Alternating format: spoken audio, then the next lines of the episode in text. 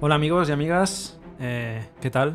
Buenas, eh, bienvenidos a este segundo programa de El Club de los Malos Golfistas. Hola Alex, ¿qué tal? Muy buena, Sergio, ¿qué tal? ¿Cómo ha ido la semana? Pues bien, bueno, trabajo, pero. Y golf, bien. trabajo y golf. Trabajo, relax y golf. Bueno, no está mal, no está mal. Pues nada, eh, esperamos que os gustará mucho el, el primer episodio. Vamos a intentar mantener el, el nivel, porque creo que salió bastante bien. Eh, os, record- os recordamos las redes sociales. Es muy importante que esto al final sea una comunidad, que no estemos aquí nosotros echando la chapa, porque tampoco es que somos- seamos especialistas, somos amateurs. Eh, si no habéis escuchado el primer programa, eh, somos dos jugadores amateurs de golf que acabamos de obtener prácticamente la licencia. Handicap 36, no somos gurús de nada, pero sí que nos gusta mucho el golf. Y por eso queríamos hacer este, este pequeño espacio en, en las ondas, este podcast, para que, bueno, eh, podamos compartir nuestras vivencias, nuestras experiencias, nuestras dudas, eh, todo lo que vaya surgiendo. Y, voy a decir, obviamente, las redes sociales. Eh, estamos en Instagram y en Twitter, Malos Golfistas, si nos buscáis, pues ahí nos encontraréis. Por favor, comentar, mm, sacar temas, cualquier cosa que queráis que comentemos, pues bienvenido sea. Luego tenemos un correo electrónico también, malosgolfistas.gmail.com. Y hecha ya la presentación, pues eh, vamos a empezar con, con lo que queríamos comentar hoy.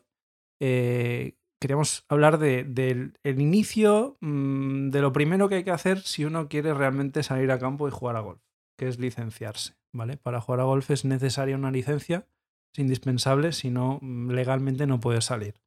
Otra cosa es que mm, conozcas a alguien del campo y salgas un rato y tal, pero es, eh, es impepinable para poder salir y poder pagar un green fee o para eh, hacerte socio y poder salir al campo, que estés licenciado. Em, luego, aparte, hay la opción de que te eh, saques el handicap o no. El handicap em, te sirve para dos cosas. Hay campos en los que si no tienes handicap, aunque estés licenciado, tampoco puedes jugar. Correcto. Y luego eh, te sirve también para jugar torneos. En el caso de que quieras competir, que se supone que es muy divertido. Eh, Sí. Yo no he jugado ningún torneo nunca, pero eh, aspiro a hacerlo. Necesitas tener también un handicap. El handicap lo que mide es eh, el nivel que tienes. Cuando eres un jugador amateur, tú no juegas contra los demás. Sí que obviamente juegas contra los demás en un torneo, porque al final el mejor es el que gana, pero tú juegas contra ti mismo y contra el campo. Entonces el handicap básicamente lo que te dice es el nivel que tienes y los golpes de ventaja o puntos en el caso de Stableford, que es una modalidad de juego, ya lo explicaremos, eh, que te dan mm, sobre el par del campo. Si un campo en condiciones normales 72, par 72, pues si tienes un handicap 18, que con una serie de tablas que hay, tampoco entraremos mucho en materia, Sí. ya, ya Pero te dan 18 golpes. te dan más o pues, menos. 18, 16 golpes de, de ventaja. Em, Bueno, de ventaja. De Bueno, ventaja ventaja. no, porque al final lo que, lo que hace el handicap en un torneo es equilibrar eh, a los jugadores. Exacto, exacto, exacto. Tú lo has dicho. No, no es, no es ventaja, es simplemente pues que tú con tu nivel puedes jugar en un mismo campo, en, una- en las mismas condiciones, contra una persona que lleva muchos años, más años jugando que tú. Y que puedes ganarle. Y puedes ganarle, porque si no sería imposible. Em, la obtención de la licencia es muy sencilla. Vas a la web de la federación, eh, hay un, apartado donde pone licencia, obtención de licencia, te descargas un formulario muy sencillo, típicos datos personales, una cuenta bancaria, tienes que poner tu cuenta bancaria, envías em, ese formulario eh, por internet y al cabo de unos días pues obtienes la licencia, te, te responden. Esta gestión también la puedes hacer en el club. Si tú eh, estás, eh, eres socio de un club o, o vas a jugar a un club, tú puedes ir a recepción y decir, oye, me quiero federar, me puedes hacer la, la gestión. Pues ellos tienen esos- ese mismo formulario, tienen impreso Papel, sí. en papel, tú lo rellenas, ellos lo envían a la federación y al cabo de unos días pues te, te contestan de que ya tienes esa licencia, ¿vale? Em, la cuota anual de la licencia Estamos son- hablando de Cataluña, ¿eh? Claro, Cata- en otras comunidades autónomas cada federación, bueno, entiendo yo sí, que pero, es, pero es, es lo mismo. el tema de federarse sea lo mismo. El Lo tema mismo. del handicap ya. el, el tema del handicap cambia, pero, pero la, la federa- eh, lo que es licenciarse eh, es lo mismo. La cuota anual creo que son unos 80 y pico euros. 90, 90. 90 y algo, algo así. Y con eso tienes derecho, entre comillas, a poder jugar en cualquier campo, entre comillas, ¿eh? Eh, Porque hay campos, eh, los campos top te limitan en función de tu nivel. Por eso es importante también decir que hay campos que si no tienes handicap, por ejemplo en Valderrama creo, eh, campo este de extrema excelencia dentro de- del panorama de campos aquí en España, pues no te dejan jugar. Em, nosotros hemos hecho ese trámite a través del, del Vallés. de- Correcto, el club de golf del, club Vallés. de- en el que estamos ahora nosotros haciendo clases. Y la verdad es que ha sido muy rápido.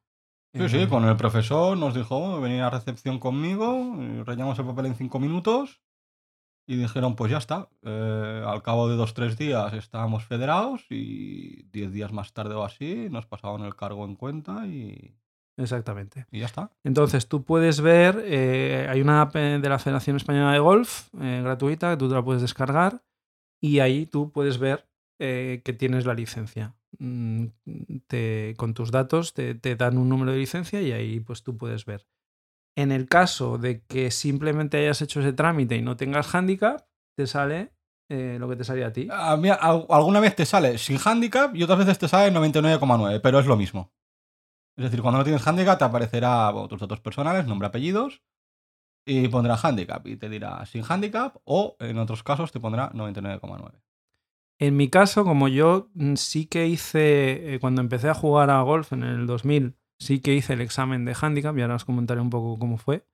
Eh, mm, supongo que tienen un registro en la base de datos de la federación y en mi caso sí que eh, solo por el hecho de licenciarme ya me sale en, en mi, a- en mi aplicación, en la aplicación ya me sale handicap 36. que Claro, porque que entiendo que tú al ya estuviste federal con handicap en su día, te diste de baja, Sí. Eh, yo ellos lo dejan ahí deshabilitado tu usuario, digamos tu, tu- tu número de federado lo dejan deshabilitado y a la hora de federarte otra vez te dan un nuevo número de federado, pero dicen, oye, que esta persona ya estuvo Ya federada en estuvo, su día con handicap. sí, Le asignamos el mismo que tenía. Claro, Dani, nuestro profesor nos dijo, dice, si quieres mantener el handicap que tenías, a lo mejor te hacen pagar todas las cuotas que no has pagado. A mí me daba igual, yo no, no había bajado el handicap y tampoco tenía intención de, de quedarme con ese handicap. Pero curiosamente sí, eh, me han mantenido el handicap que tenía, que era 36, el más alto, ¿eh? es el que ahora para los No, adultos... digamos que tú el trámite de obtención de handicap no tuviste que hacer nada, simplemente con la licencia ya te lo asignaron. Exactamente. Porque ahora explicaremos los trámites que hay para la obtención de handicap. Exactamente. Pero ahí, como bien apuntaba antes Alex, eh, cada federación es diferente y Sí. cada región es diferente. Ahí no, no nos podemos contar exactamente lo que pasa en toda España. Hay federaciones más duras y otras más flexibles, o más sí. Aquí en el caso de Cataluña, eh, en el año 2000, cuando me saqué yo el handicap, eh, para obtenerlo tenías que hacer dos exámenes, un examen teórico y un examen práctico.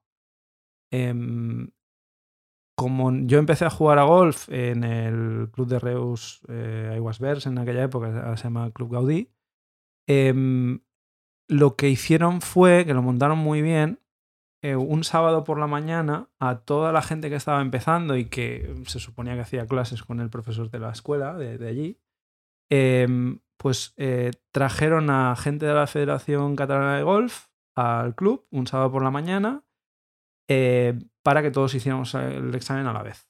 Ajá. ¿Vale? Eh, esto pues nos avisaron con varias semanas de antelación para que nos estudiáramos un poco el libro de reglas. Eh, en teoría te tienes que saber el libro de reglas o te tenías que saber el libro de reglas corto. Que es un libro de unas, ah, no recuerdo, 30 o 40 páginas. No sé, no sé, no sé. Y, y ahí, pues, eh, lo que tenías que hacer es mm, empaparte un poquito las reglas, mm, estudiártelas así un poquito por encima. Y era un examen, creo recordar que era un examen tipo test. eh, no me acuerdo cuántas preguntas.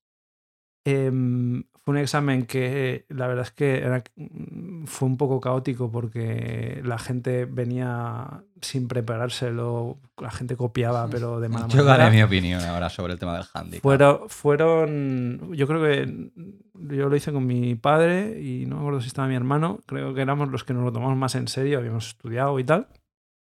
Había gente que copiaba, bueno, aquello fue un poco un cachondeo. Pero bueno, era un trámite que había que pasar. Y luego, seguidamente, y sin saber el resultado del examen teórico, Ajá. te ibas al campo de prácticas. ¿Con un profesor o con alguien de la federación? Con las dos cosas. Estaba el profesor pre- presente, más que hacía un poquito de maestro de ceremonias y de Ajá. tal. Y luego había alguien de la federación ahí mirando. Y Ajá. básicamente lo que te hacían hacer era eh, hacer una serie de golpes en el campo de práctica. Y ver que tú tenías un poquito de, al menos tenías nivel para poder salir al campo. Básicamente lo que buscan es eso. Lo que eh, buscan es que no ralentices a los que vengan por detrás, ¿no? Que no ralentices y que sepas comportarte en un campo. Ya, pero ahí es donde yo quería dar mi opinión. Es decir, un examen teórico, por muy duro que sea, te lo empollas, lo vomitas y al día siguiente me he olvidado de él como hacíamos todos en el cole, en algún momento. Yo creo que es más, es más eficiente que haya unas sesiones con un profesor donde salgas a campo y él te explique las normas de buen comportamiento dentro de- del campo. Porque al final, si vas dando clases, los golpes irán, los golpes irán llegando. Pero si no sales a campo con un profesor, tampoco vas a saber comportarte en un campo a no ser que alguien te haya explicado lo mínimo. Sí. Para mí es más importante eso que en un examen teórico. Es que lo encuentro absurdo. Y además es una barrera para la gente nueva que quiera salir a un campo de golf. Ya no un campo de putt, porque eso va aparte, ¿no? Pero un campo de golf, si tú no tienes handicap en algunos sitios, no vas. O si quieres jugar torneos y quieres mejorar tu nivel o quieres ver dónde está tu nivel, es una barrera que hay ciertas comunidades autónomas que todavía están poniendo un examen teórico.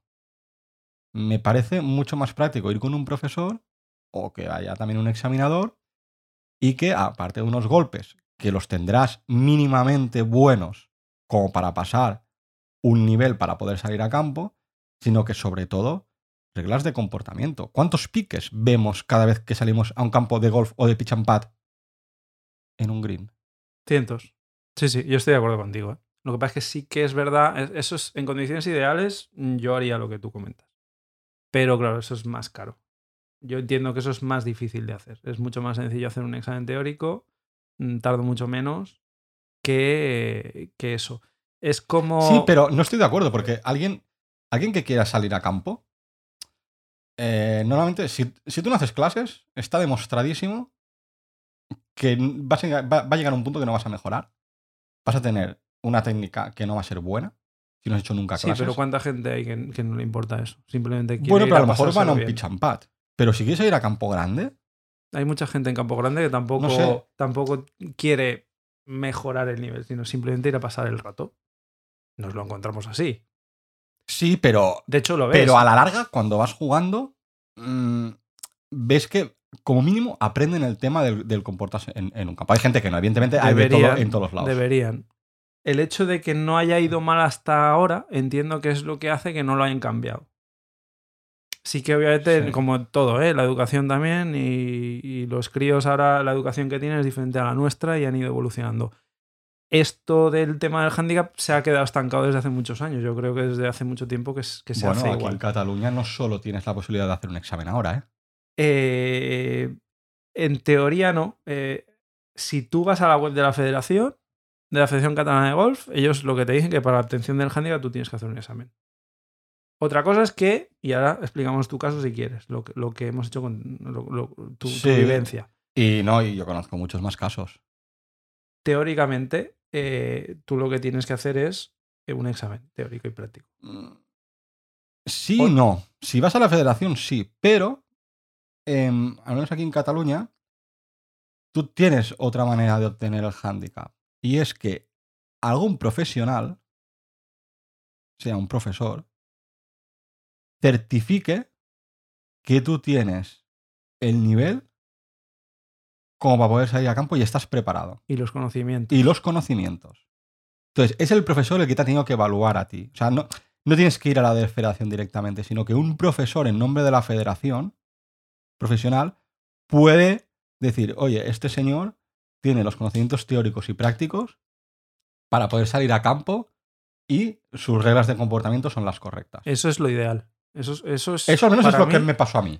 Exactamente. Y para mí es- eso es lo ideal. Es lo ideal porque es lo que certifica que luego, luego el comportamiento es como, como en el carnet de conducir. Tú puedes aprender bien y luego no hacerlo bien, a propósito. Pero al menos certifica que tú sabes lo que estás haciendo. De hecho, bueno, yo muchas de las. Sí que es cierto que contigo, Sergio, eh, durante los nueve meses antes de empezar una clase, salimos a campo de y tú sí que es cierto que me ayudaste muchísimo con el tema de las reglas de comportamiento en un campo. Pues eh, cualquier pique hay que arreglarlo, eh, un carro no puede pasar por encima de un green. Mm, Si ves que alguien por detrás está yendo a más velocidad que tú y ves que delante tú no tienes a nadie, déjalos pasar porque los vas a ralentizar, etcétera, etcétera, etcétera, ¿no? Exactamente. Al final son, son reglas muy sencillas y, y de, y- de sentido común. O sea, no estamos diciendo que aquí Sí, haya que- saber cosas eh, extraordinariamente difíciles. Y luego a nivel de reglas, ya cuando vas a nivel de reglas del examen teórico, eh, lo que tienes que saber también son cosas bastante básicas. Eh, como las- los golpes de penalización, un poquito pues cómo tienes que, eh, que aliviar cuando tienes un- una, una bola que ha caído en una sí, zona Un obstáculo. un obstáculo, etcétera. cosas que son muy mm, básicas, ¿vale? Eh, Bueno, no te tienes que saber el libro de reglas, el, el- de hecho ni siquiera... Mo- pero estamos hablando de Cataluña, ¿eh? recordemos, porque sí que es cierto que hay comunidades autónomas que yo he visto por ahí que los exámenes teóricos son bastante son muy difíciles, duros. son muy duros, sí, sí. Y ahí Y es lo que donde- digo, es ahí- donde frena. Claro, eh, sí. El debate es, eh, ¿les interesa frenar? Porque a lo mejor lo hacen a propósito. A lo mejor el número de licencias que tienen y el número de campos que hay eh, está sobresaturado y no les interesa tener más. Bueno, eso no, ya no lo sé. Eso no lo sé. Pero bueno, el tema es ese. O sea, sí que eh, es un deporte en el que tienes que pasar una serie de cosas para poder jugar. Cosa que en otros deportes no, no ocurre. Y ahora Mm, mismo nosotros pues tenemos handicap 36. ahora tenemos licencia en un curso y handicap 36. Con la licencia, una cosa importante, eh, viene asociada también un seguro Correcto. de accidentes. sí. ¿Vale? El deporte no es un deporte de contacto, pero te pueden pasar cosas. Desde una lesión eh, jugando, Sí. haciendo el swing, a que te pueden dar un bolazo. O sea, no es un deporte en el que ocurran accidentes de forma muy común, pero bueno, tienes un, un seguro médico que está muy bien. Yo creo que eso es, Por es favor, interesante. a los que estéis empezando, cualquier bola que salga de vuestra calle, de vuestro hoyo, aunque no sepáis para dónde va, gritar bola. Es importante, porque no sabéis si al otro lado de un árbol hay gente o no hay gente. Lo digo porque yo he cometido el error de novato, de no gritarla pensando, ahí no pasa nada y haber gente cerca. Y que Y- te miren mal. Y no, bueno, y con razón, Sí, sí, y claro. con razón, o Sí, sea, eh, es lo que comentabas, ¿no? Ese sentido común. Y viceversa. También ha habido gente pues que ha pasado una bola cerca nuestro y no hemos oído el grito de bola.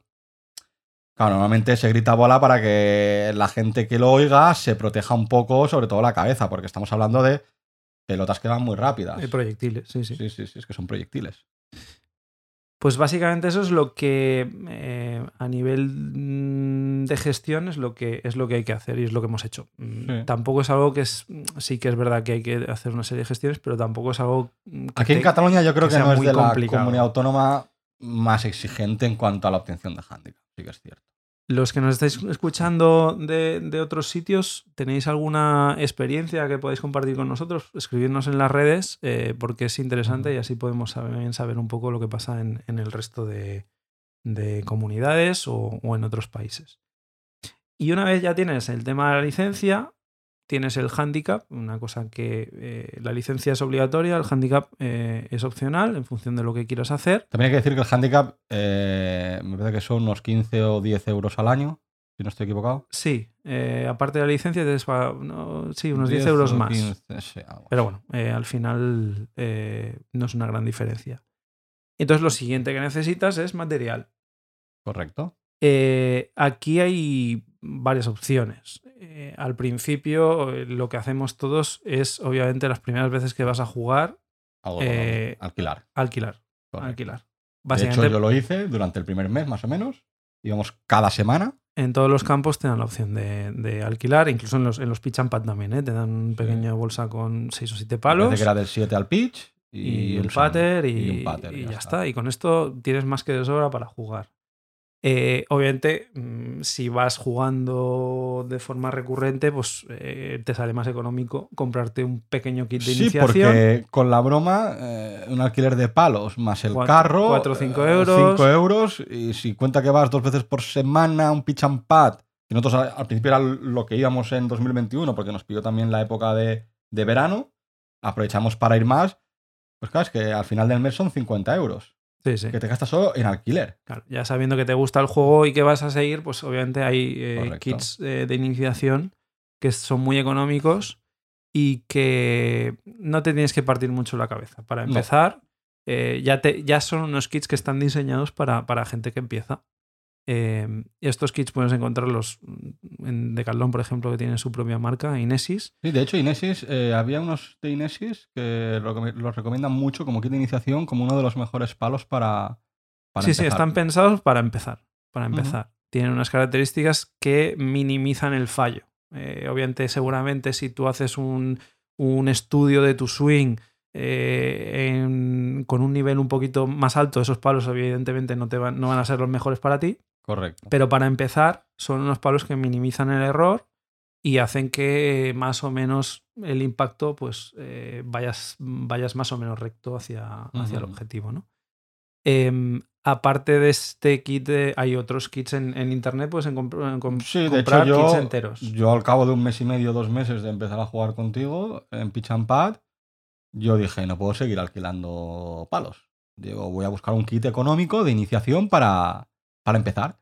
Y por internet compré uno con bolsa y todo. Me venía un driver, una madera 3, un híbrido 5 y luego me venían del hierros del 6 al pitch, un sun y el pater. Y con eso, Con más que de sobra. Así. Para, para empezar, más, más que de sobra. Otra cosa es cuando ya quieres evolucionar. Sí, pero bueno. Pero si solo quieres salir sin licencia, por ejemplo, yo pongo un ejemplo muy claro. Si tú solo quieres ir a, un- pitch and pad, solo quieres jugar pitch and pad y no quieres ni federarte ni nada, solo con, por diversión, más que suficiente.